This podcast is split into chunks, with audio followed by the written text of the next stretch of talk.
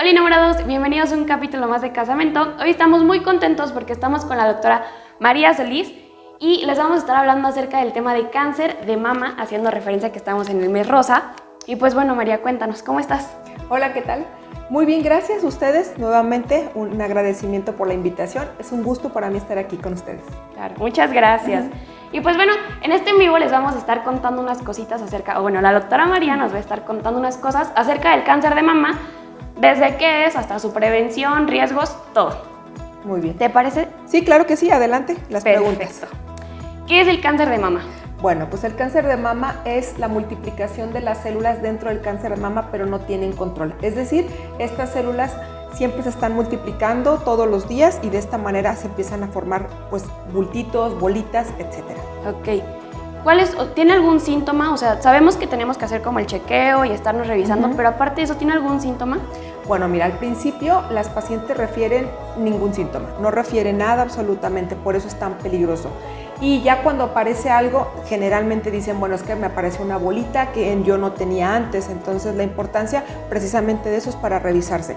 Después de eso pueden aparecer algún hundimiento, algún enrojecimiento, la, la bolita principalmente, una manchita, alguna secreción del pezón, no es normal y generalmente es de sangre. Estos son los síntomas más importantes.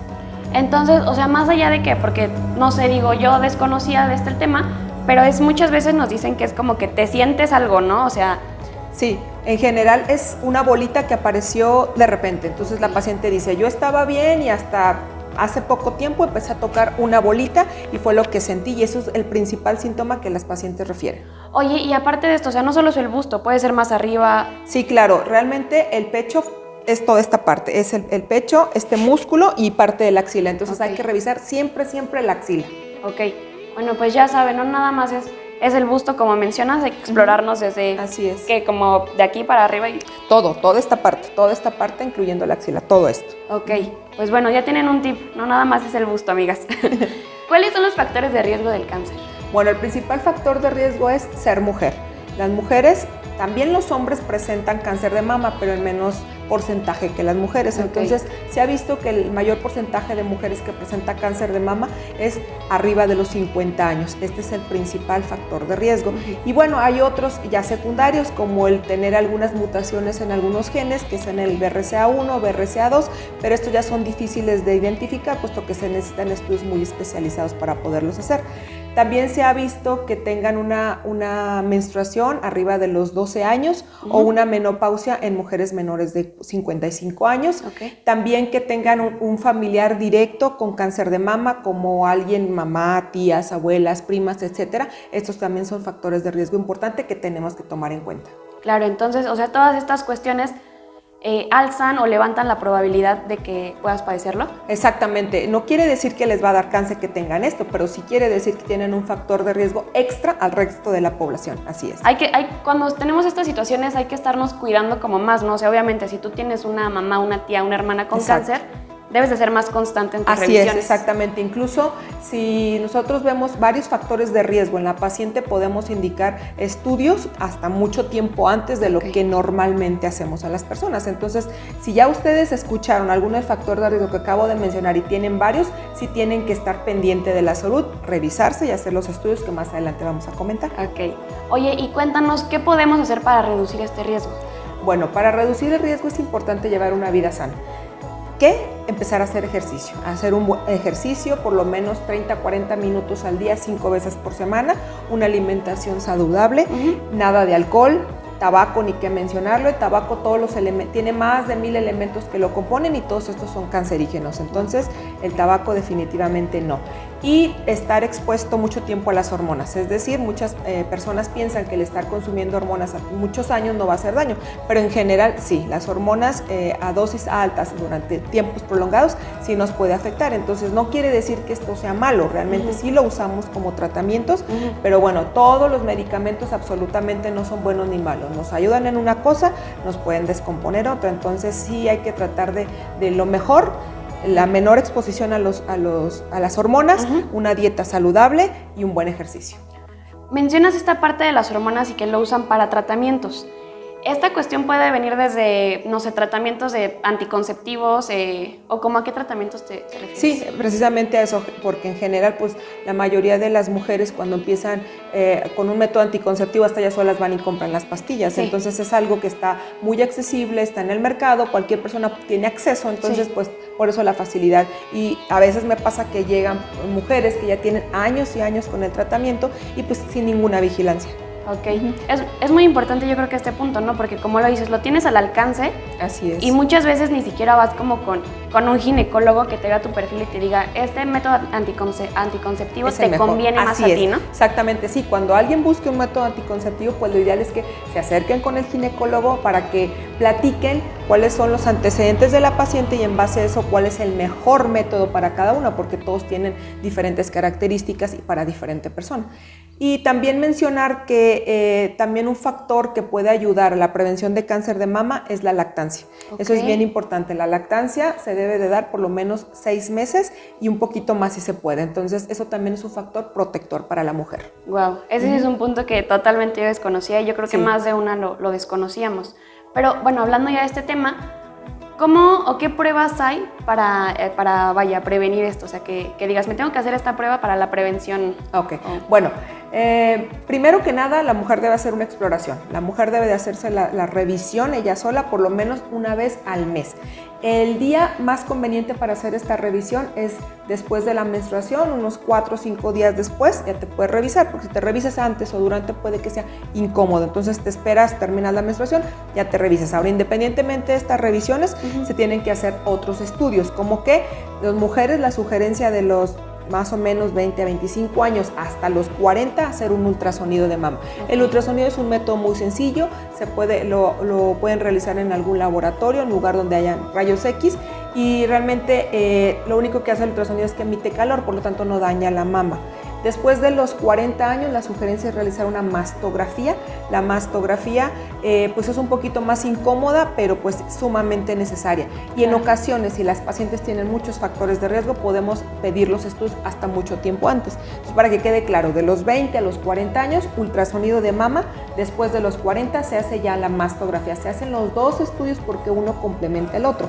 Ahora, el ultrasonido y la mastografía ven cosas que nosotros no podemos tocar. Aún en manos expertas, el punto del cáncer es tratar de detectarlo a tiempo. Todo cáncer tiene curas y se puede detectar a tiempo. Entonces, por eso la importancia de hacer estudios complementarios para poder diagnosticar a tiempo el cáncer y que lo podamos curar. Ese es el, el objetivo principal de todo esto. Claro, sí es el punto más importante. Y, Así es. Y que desgraciadamente estamos en un país en el que no todas las mujeres solemos tener un chequeo constante, ¿no? Así es. Entonces, eh, hacernos la, la educación, por decirlo de alguna manera, de que tenemos que estarnos revisando.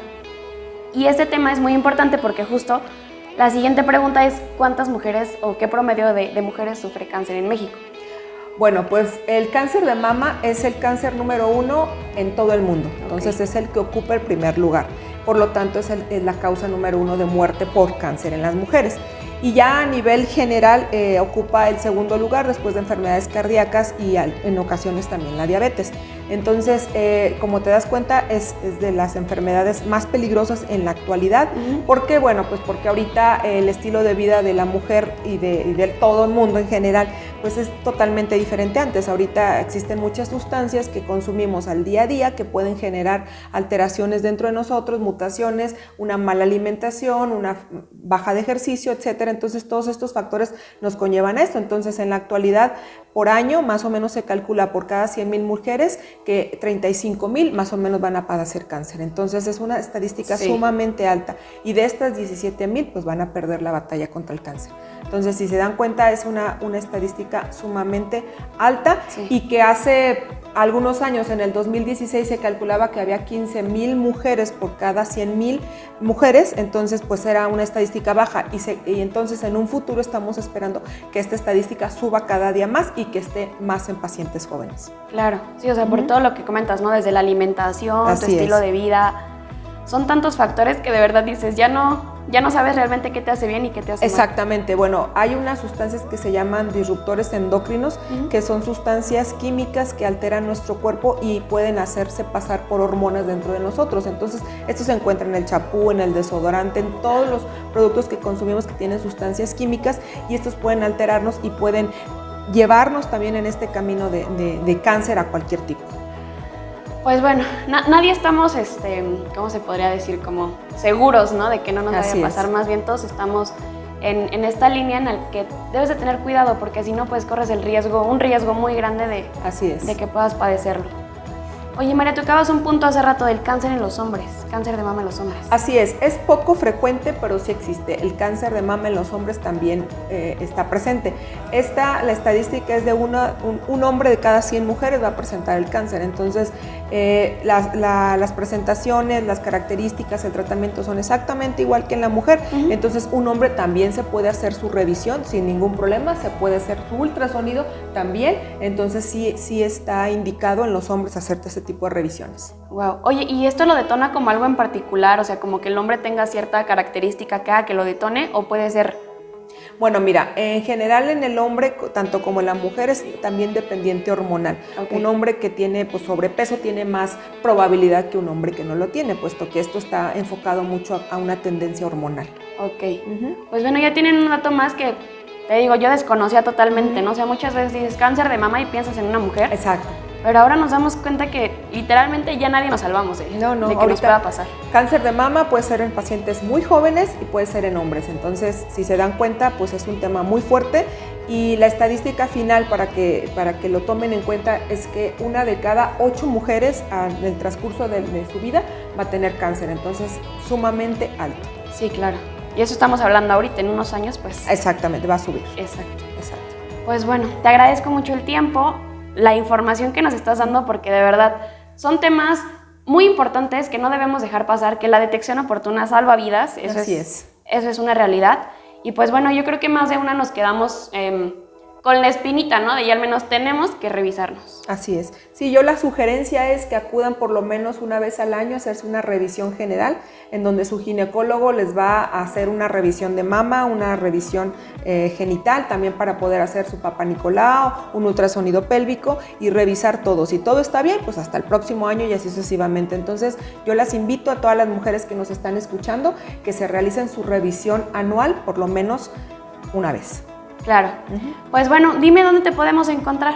Bueno, yo estoy eh, en mis redes sociales, es doctora María Solís, tanto en Facebook como en Instagram. Ok. Y estos chequeos tú los puedes hacer aquí en la clínica. Así es, yo estoy aquí eh, en consulta, con muchísimo gusto puedo recibirlas en caso de que les interese estar conmigo. Contenta yo de verlas. Claro que sí. Pues muchas gracias por todo, por el tiempo y también gracias a ustedes por tomarse el tiempo de escucharnos. Esperamos que les haya gustado y esta información les sea de su ayuda. Nos vemos en un siguiente capítulo. Hasta luego.